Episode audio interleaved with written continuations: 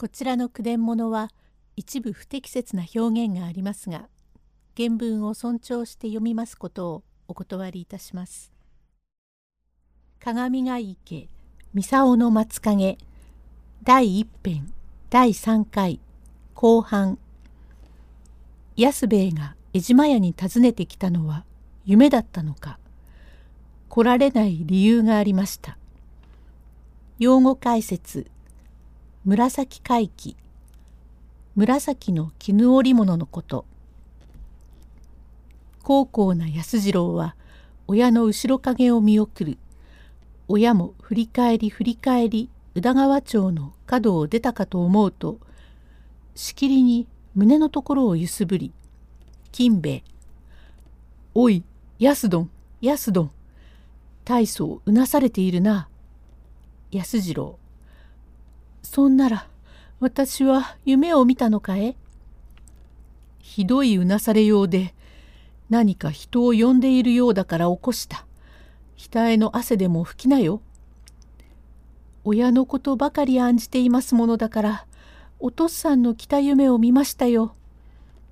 ふんお父さんの来た夢を私も見たよ。お前のお父さんが杖をついてきて旦那様に会って帰るところをこりゃ妙だね。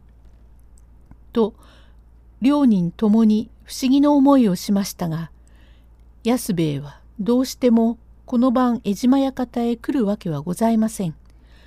それは9月20日亀戸の巴屋にて玄中林蔵が安兵衛の来るのを待ち受け林蔵野口氏こちらへおいで遊ばせどうぞこれおいで遊ばせ玄中先ほどよりお待ち申したなれどもご病気ではあるし定めしお歩きがご大義なことでげしょう。安兵衛昨日は途中にて図らずお前に会い玄中様のおかげで担当の売り先をお世話を願う。まことにかたじけない。芝居も参らんで済み快く昨晩は伏せりました。玄中。もうほどなく津軽の体調が見えましょうからまあごゆっくり遊ばして女中やお膳を早く持ってきていえもうお構いくださいますな。病中ゆえ何も食べられません。昨日のお話の担当を拝見いたしたいもので林蔵お前は知っているから倉岡殿にご覧に入れましょう。どれ拝見と手に取り上げてみますれば白茶亀甲型の古金蘭の袋で裏に紫回帰がついており紫の内紐の太いのがかかっております。紐を解いて取り出してみますれば菅糸は派手なれど白茶にて縁頭尺道七子に金で盛り上げてところどころに菊が出ておりまして目抜きは後藤宗城の作で枝菊。サメは三般でごくよろしいところで唾は伏見金家で風に乱れの枝菊が金で盛り上げ鞘は呂色で三浦家の縄文丸に三引を蒔絵にしてござりまして身は何しよう宇田国宗の名作。捨て売りにしても200両は固い代物と思い玄中なかなかご立派なお品で津軽の隊長に見せましたらさぞ喜ぶことでなあ林蔵氏互いにお世話がいのあることまず午前でも上がれ」などと言って国言はたけてまいりまするが津軽の隊長は参りません。参らんも道理もとよりさようなことはないことですから林蔵は小便に降りる真似をして玄中の渡した手紙を海中より取り出しまたはしごをトントンと上がってまいり津軽の隊長から書面が到来しました。何書面をよこしたか困ったな。と言いながら封じを開き自分が書いた手紙だがしらばっくれて「どうも世間知らずにはどうも困りきる。今日は主要反太で何分にも出ることはできない。まことに待たしてすまないが明日は遅くも昼頃までにこの巴山で出張するから他へ売らないようにくれぐれ言ってくれろ」との趣これまで待たせて今になって来られんとは実に困りましたな。安兵衛いえごもっともなことです。週ある身にはままあること。さようなら手前はおいとましましょう。あなたのお宅は下久橋。たんとも離れておらんこと。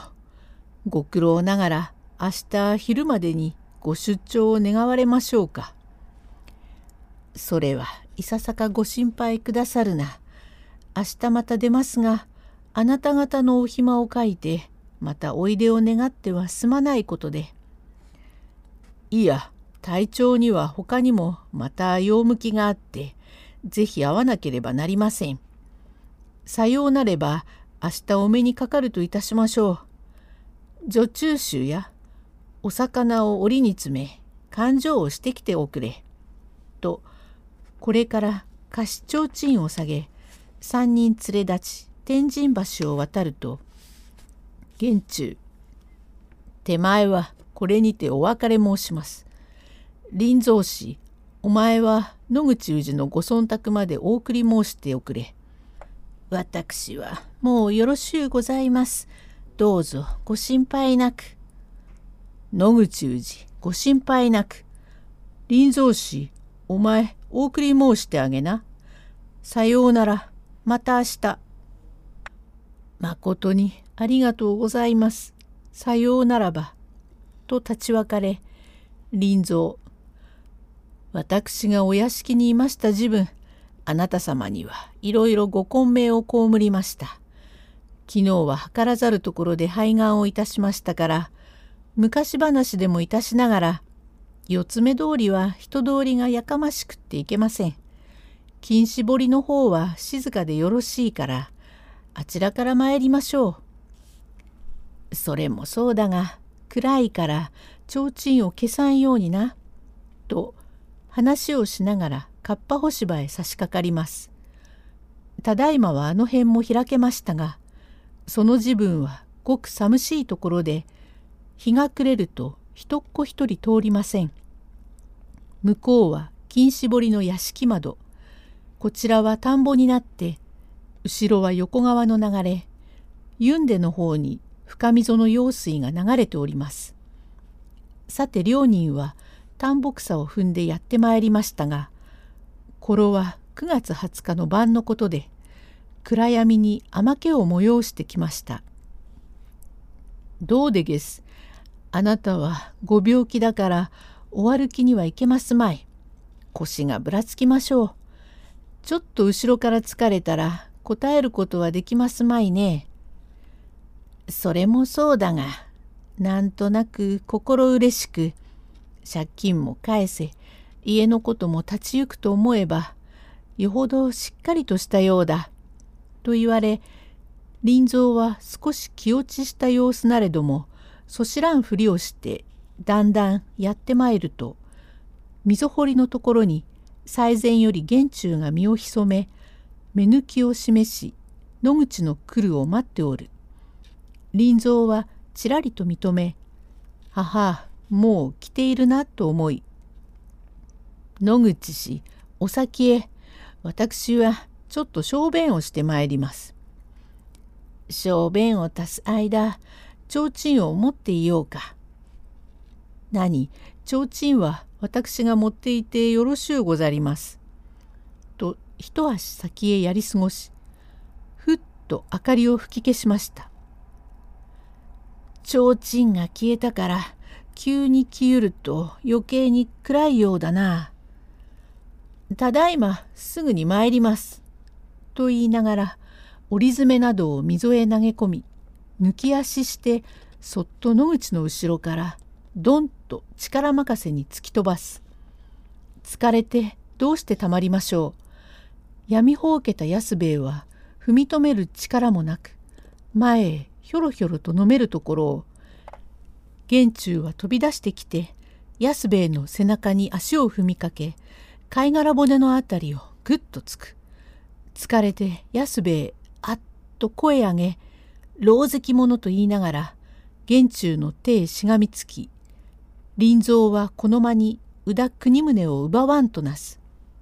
安兵衛己林蔵悪巧みだな」と言いながら一生懸命にまた林蔵に食らいつき林蔵の手が痛いからやっと離す。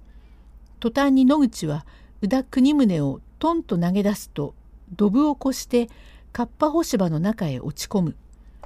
玄中また一本あばらへ突き通す。